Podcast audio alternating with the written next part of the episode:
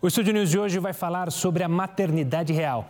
Para debater esse assunto, eu converso com Luciana Lima, psicóloga especialista em maternidade e fundadora do Parental Lab, e com Ana Bárbara Januzzi, mãe, médica, escritora e palestrante, que trabalha e ajuda outras mães com o sono do bebê. Sejam muito bem-vindas, Ana, Luciana, obrigado pela participação de ambas aqui conosco no Estúdio News.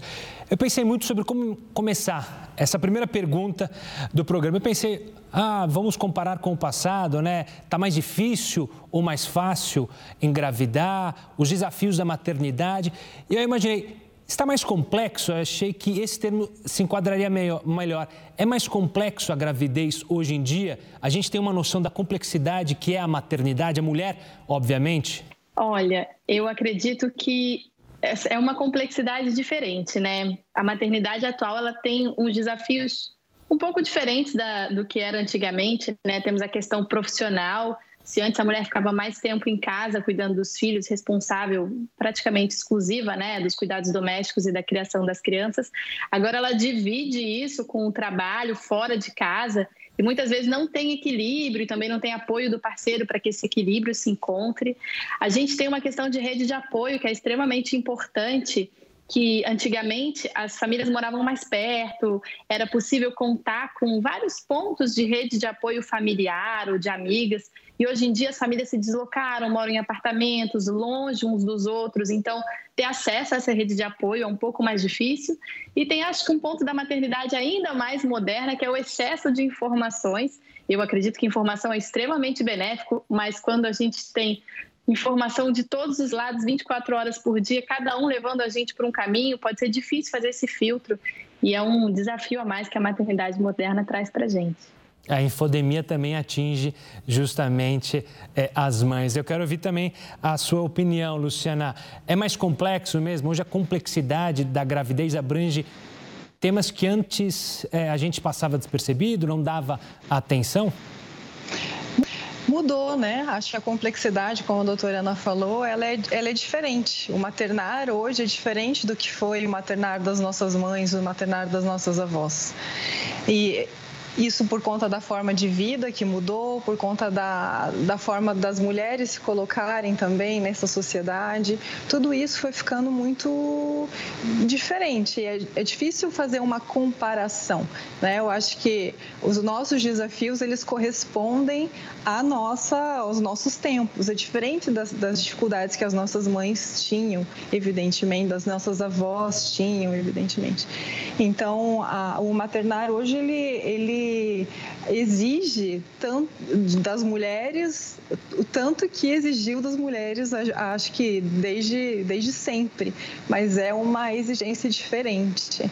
E, e é sempre um desafio, né? O maternar, ele por si só é um, um desafio. É, Luciana, você falou justamente do local é, da mulher, é, justamente essa posição na sociedade atual. Isso pode explicar, em parte, por que, que o número de grávidas, de mulheres de gravidez, tem começado, principalmente aumentado na faixa acima dos 30 anos e diminuído justamente numa faixa de 19 anos, se a gente olhar para trás, eram justamente quando as mulheres ficavam grávidas. Essa pode ser uma explicação, ou seja, o local que a mulher está hoje inserida na sociedade, preocupada também com a carreira profissional dela, com ela ser mulher e se sentir mulher? Acho que tem muito a ver com. É, nós, né, nós, a nossa geração de mulheres, a gente tem, a gente é muito incentivada a ocupar um lugar profissional no nosso, no nosso momento de fertilidade, de maior fertilidade. Né? Então, é, antigamente, as nossas avós elas eram, elas eram instruídas a serem boas esposas, mais do que a serem boas mães. Né? A segurança da família dependia de manter um bom relacionamento, manter um bom casamento. E hoje a gente tem um, uma possibilidade de estruturas familiares diferentes. Né? Antes a família ela era configurada mãe, pai, filhos, né? Dentro de um lar. Hoje a gente já tem é, é, famílias diferentes. E isso também impacta nessa formação e nessa, nesse começo, nesse início da, da vida é, familiar, digamos assim. Então, mulher, as mulheres, elas optam hoje, ou elas têm essa possibilidade hoje de, primeiramente, iniciar uma carreira profissional e aí garantir algumas, alguns direitos, digamos assim, que talvez as nossas mães, os nossos avós não tenham tido, né?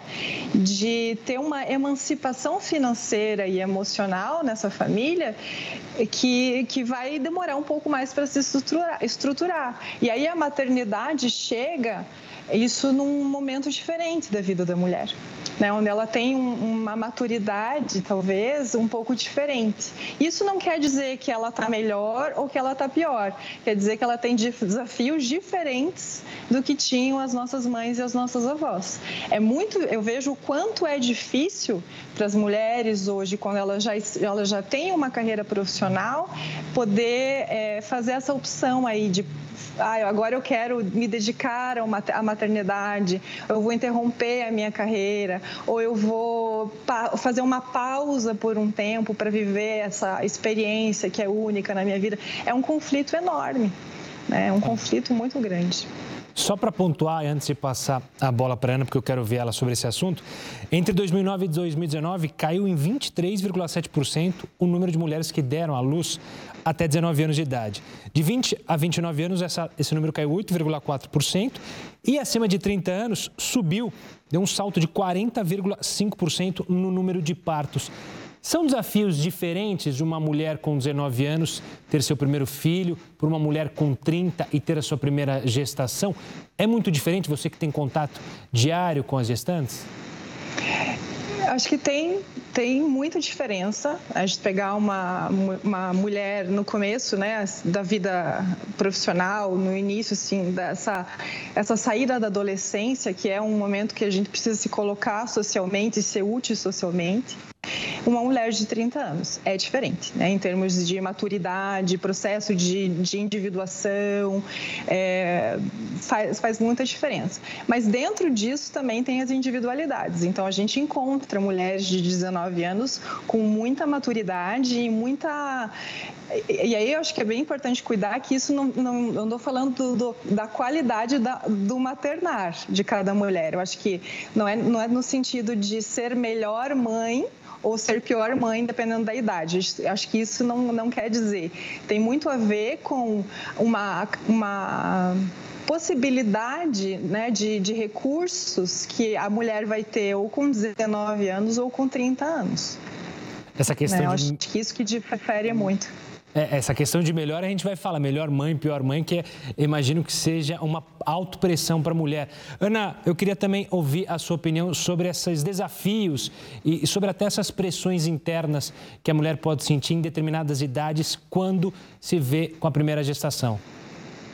Achei a, a, pontuação excelente sobre a questão da fertilidade. A Luciana começou falando, né?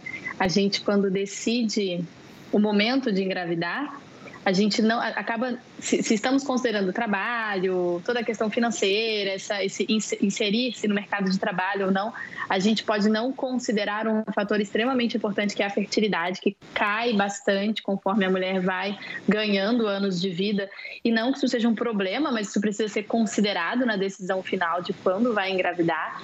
E para decidir ter essa primeira maternidade, né, esse primeiro filho ou segundo, enfim, que seja uma decisão mais consciente de um todo, porque do lado de cá eu já vi em muitos ambulatórios de infertilidade muitas mulheres que chegam aos 35, 40 anos aí decidem engravidar porque já construíram toda a sua carreira e encontram as dificuldades de uma infertilidade ou de uma dificuldade de fertilidade. Então eu quis fazer esse complemento da, da resposta da Luciana, porque eu acho que é uma informação que precisa ter, estar em vista, né? Para você tomar a sua decisão e é uma informação médica bastante importante, a gente acaba deixando ela de lado em vista das múltiplas possibilidades de facilitar a gestação, né? Fertilização in vitro, etc. A gente considera essa como uma saída perfeita, né? Se a gente precisar de ajuda, mas nem sempre elas funcionam. Então, eu acredito que isso precisa ser levado em consideração também para a gente decidir o momento da gestação. Eu queria trazer à tona um termo, e a gente vai falar de vários termos é, que os médicos, as médicas, é, as psiquiatras, é, enfim, quem lida com as mulheres, as gestantes, têm usado. Eu queria começar com matricência. É, Ana, que termo é esse? O que significa isso para quem está em casa entender? É, é, um termo lindíssimo, né? E ele, a gente tem que pensar na matricência como a gente pensa na adolescência, né? É um tornar-se. Então, é um processo de tornar-se mãe. E que não acontece só no parto. A gente acredita que nasceu a criança, nasce uma mãe e ela já sabe de tudo, já tem toda a experiência necessária para criar aquela criança, para se construir enquanto mãe, e não é verdade. Então, isso começa na gestação, mas a gestação ainda é um período de namoro com aquela relação com o bebê, e tem muita idealização, e tem muito estudo, pelo menos a gente espera que tenha bastante estudo, e tem muitas mudanças na vida, e aí o bebê nasce, e é como se a sociedade inteira esperasse que a gente soubesse o que fazer com aquela criança do dia para a noite. Não é assim. Assim como com qualquer desafio, um emprego novo, um namorado novo, um, qualquer coisa nova, a gente precisa aprender a se tornar aquilo que a gente está virando naquela situação. E não é diferente com a maternidade. Então, a ideia da matrescência é aprender a ser mãe. E isso só pode acontecer se a gente passar pelos desafios, se a gente passar pelas dificuldades, pelas alegrias.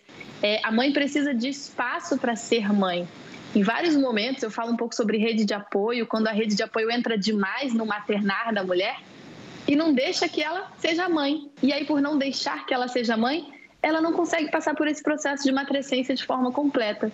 Uma, uma coisa muito interessante que acontece quando os bebês nascem é que todo mundo quer dar o banho no bebê, porque a mãe não sabe dar o banho. Ah, eu tenho experiência, dei banho em 400 mil crianças, sou avó não sei quantos, todo mundo dá o banho. Aí vai todo mundo embora com 30 dias da casa da mulher, aí ela tá com o bebê e ela nunca deu banho. Então, essa, esse esse momento de ser mãe, de ser pai, enfim, de ser cuidador daquele bebê, não aconteceu. Isso é só um pequeno pontinho dessa matrescência, né? Que precisa. É preciso que a gente passe pelas dificuldades e pelas alegrias para se tornar aquilo que a gente pretende se tornar, né? Claro. Acho que é por aí. Luciana, por favor, desculpa. Posso? Claro. complementar. Claro. Acho que tem um ponto, esse, tem um ponto que eu acho muito maravilhoso desse processo que a doutora Ana está tra trazendo e que eu acho que ele muda bastante a forma da gente entender e, e também se relacionar com essa nova mãe, que é, são as polaridades que vêm junto com esse, com esse processo. Né? Então, a matricência, ela traz essa ideia de forças antagônicas. E isso é muito importante porque normalmente a gente olha para uma mãe e espera que ela esteja toda é, né, é, deslumbrante de felicidade.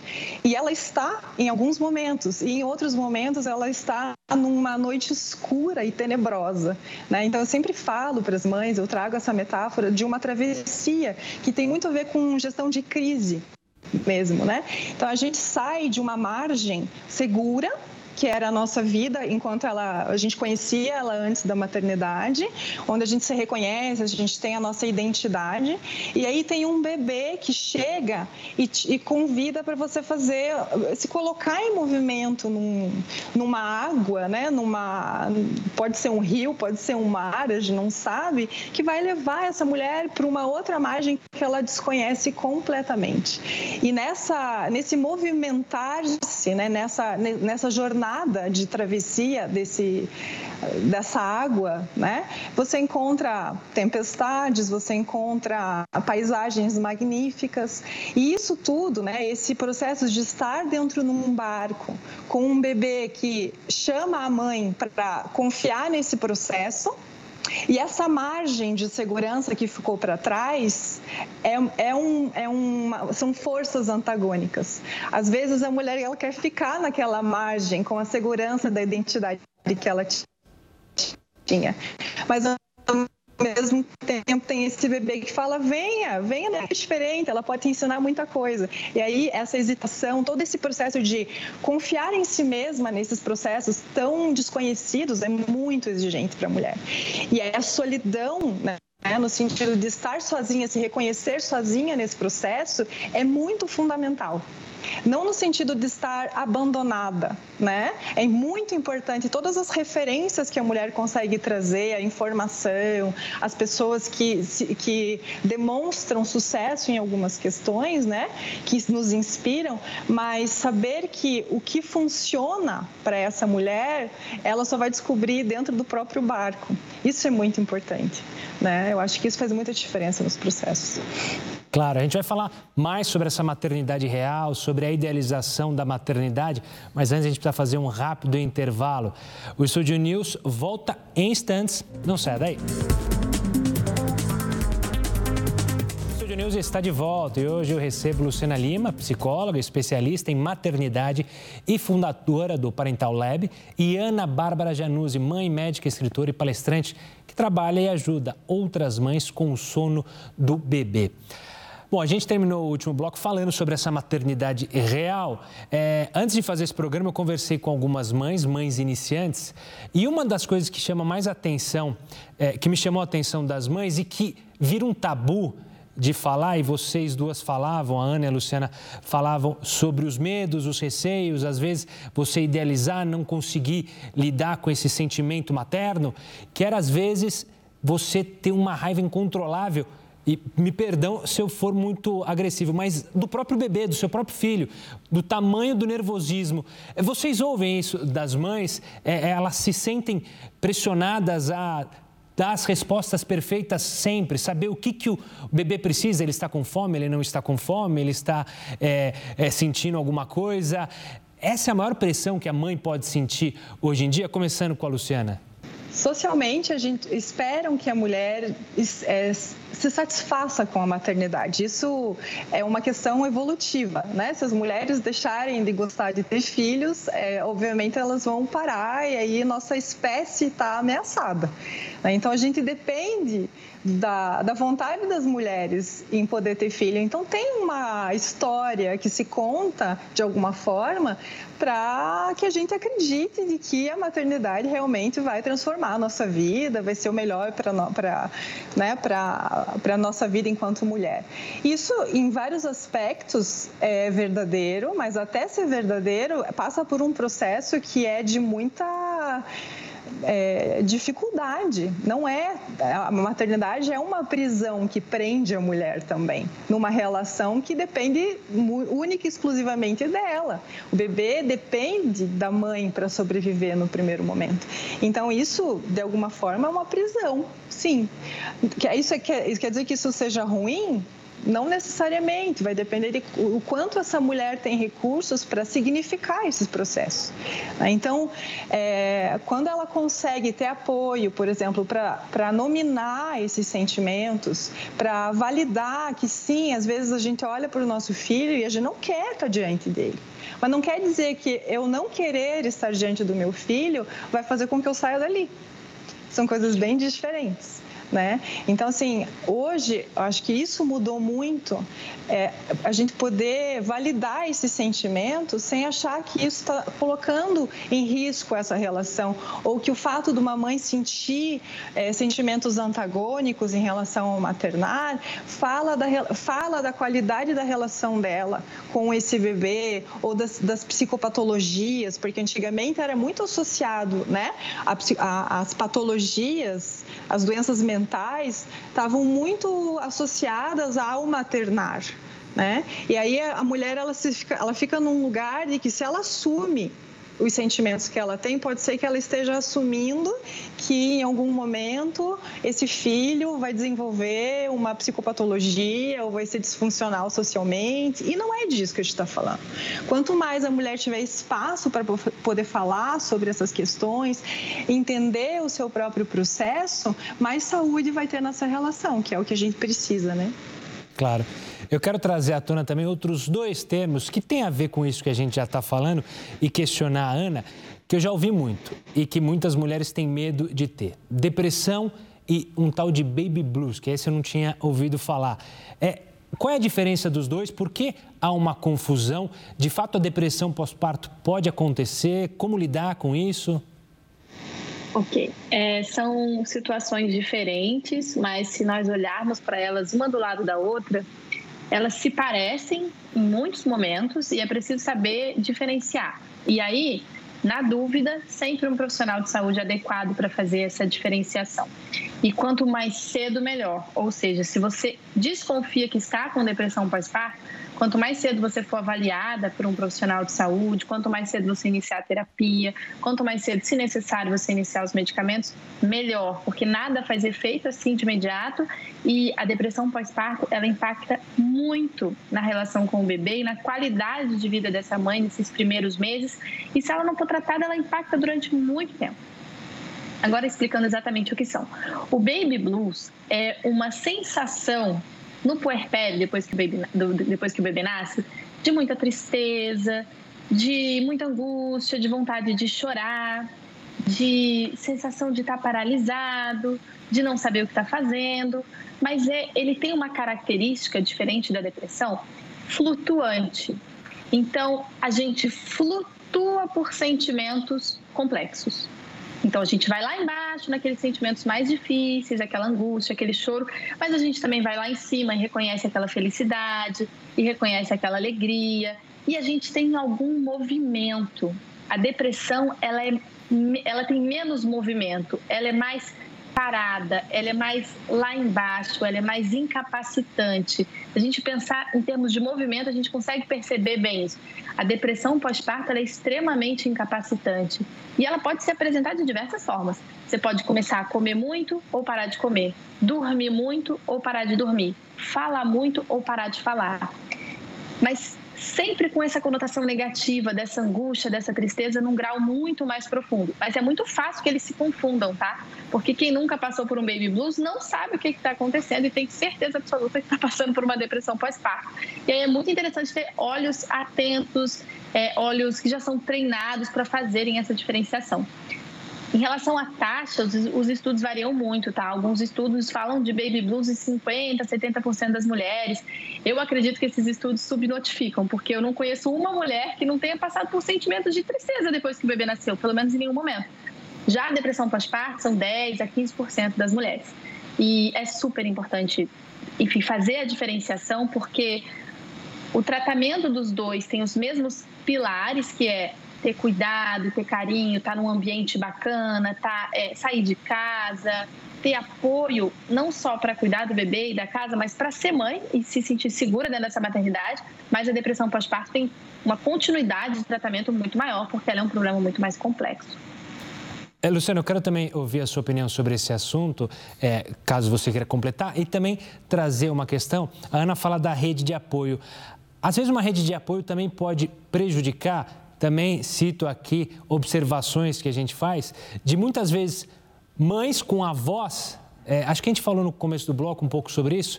É, tem uma tensão. Então, a, a avó da criança acaba dizendo: Olha, no meu tempo não era assim, a gente fazia desse jeito, meus filhos nunca choraram à noite. Isso joga uma carga ainda maior e pode auxiliar nesse quadro é, que pode caminhar para o depressivo ou para o é, baby blues? Pode, pode sim.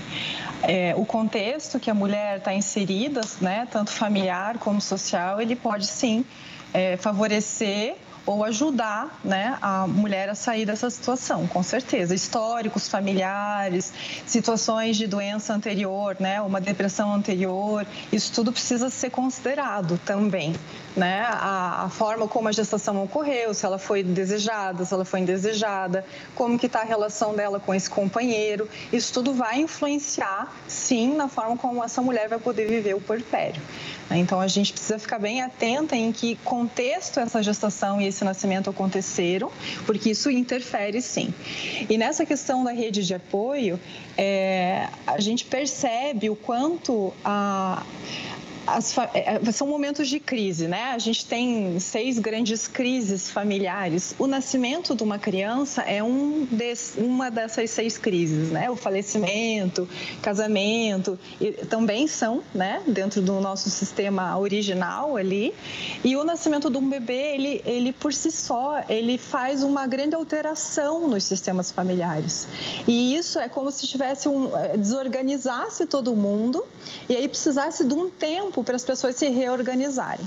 Isso vai depender da, da qualidade que a gente tem com os nossos pais, da qualidade que o nosso companheiro tem de relacionamento com os pais dele. Faz diferença. Então, quanto mais eu tenho consciência dos das minhas dinâmicas familiares, do meu, do meu formato de funcionar nas relações, isso vai fazer diferença nas escolhas que eu vou fazer dentro da minha família.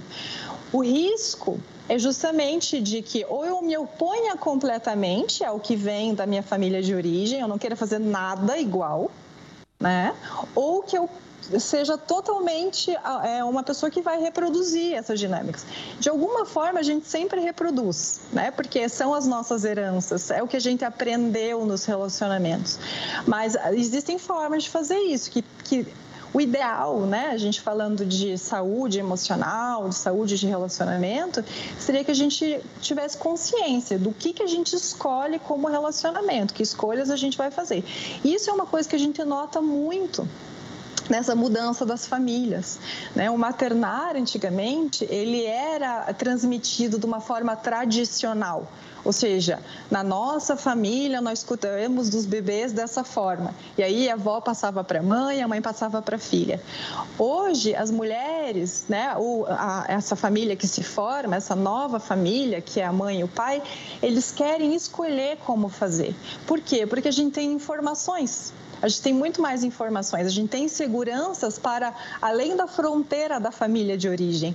Né? Então a gente fala assim: ah, será que realmente os bebês não choravam antes ou será que não tinha ali nenhum adulto disponível? Porque muitas vezes a mulher ela precisava estar muito mais preocupada em manter um, um, um matrimônio do que estar disponível para as crianças. Então essa é uma alteração grande né, na, na, forma que as famílias funcionam hoje.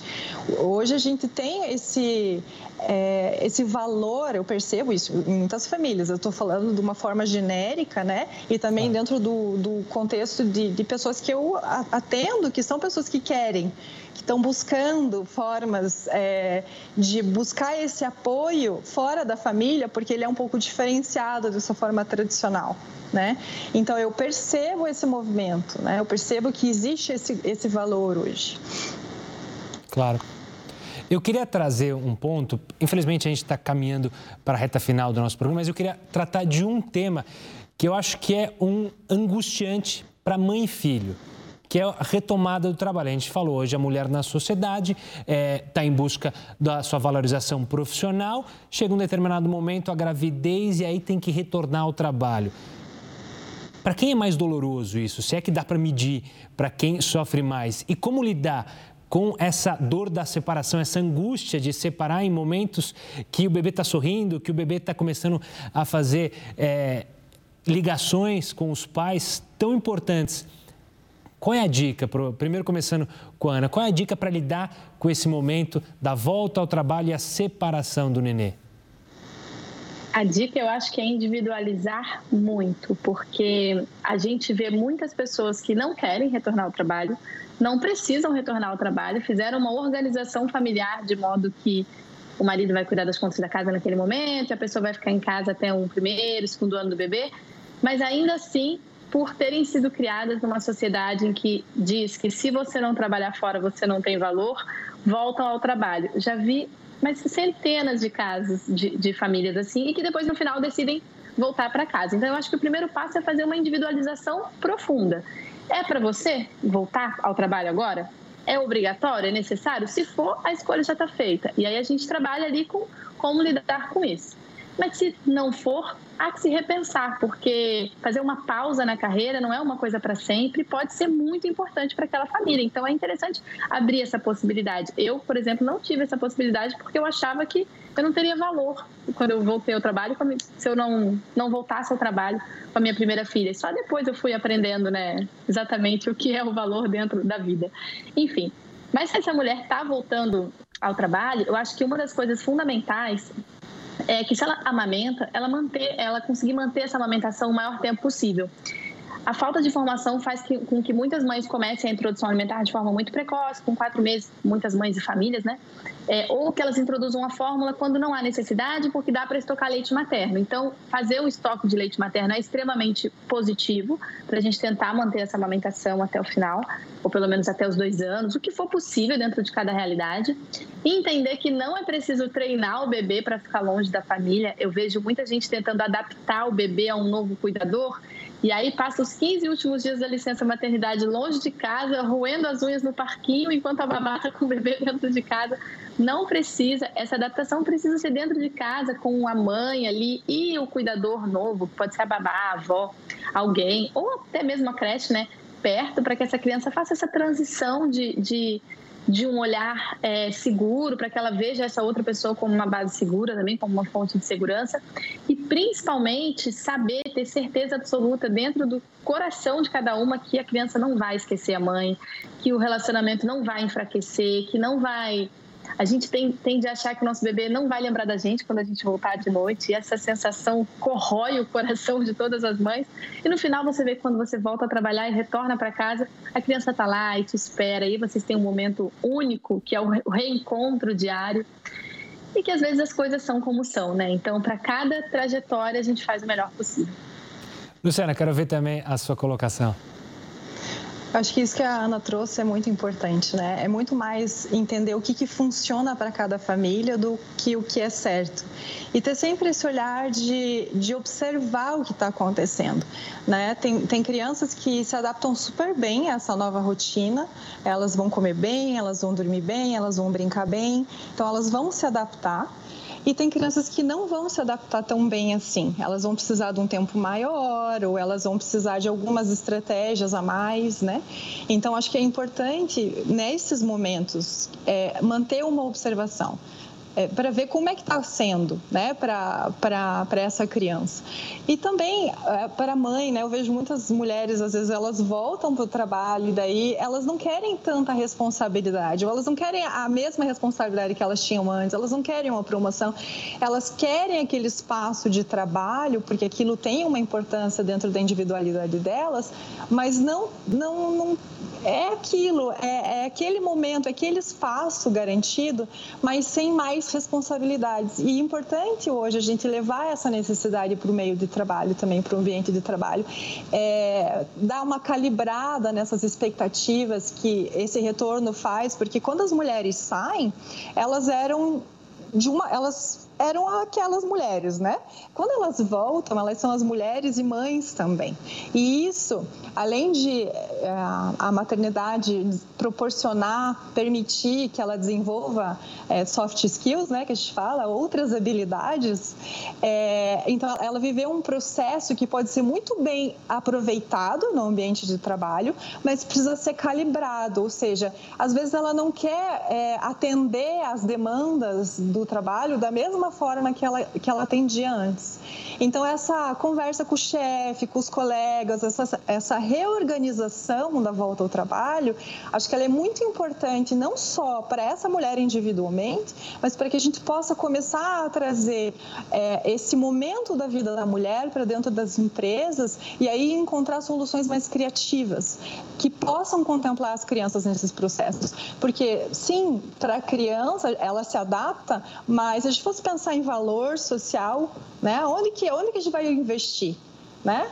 Onde que a gente vai garantir a, a, uma criança que é vista pelos pais, que é acompanhada pelos pais, ela, ela tem um patrimônio né, emocional que é diferenciado. Sem comparar, claro que existem muitas é, boas creches, muito, muito, muitas redes que funcionam, mas é muito diferente é ah. diferente. Os pais, eles são a quem, né, quem tem um, um, um, zelo. E não são todos os pais também. Às vezes, um cuidador, ele está muito mais disponível para essa relação do que aqueles pais. Então, é muito mais o que funciona para essa família e que garante a, a, a saúde física e emocional dessa criança do que regras, né, que a gente vai colocar é, em prática.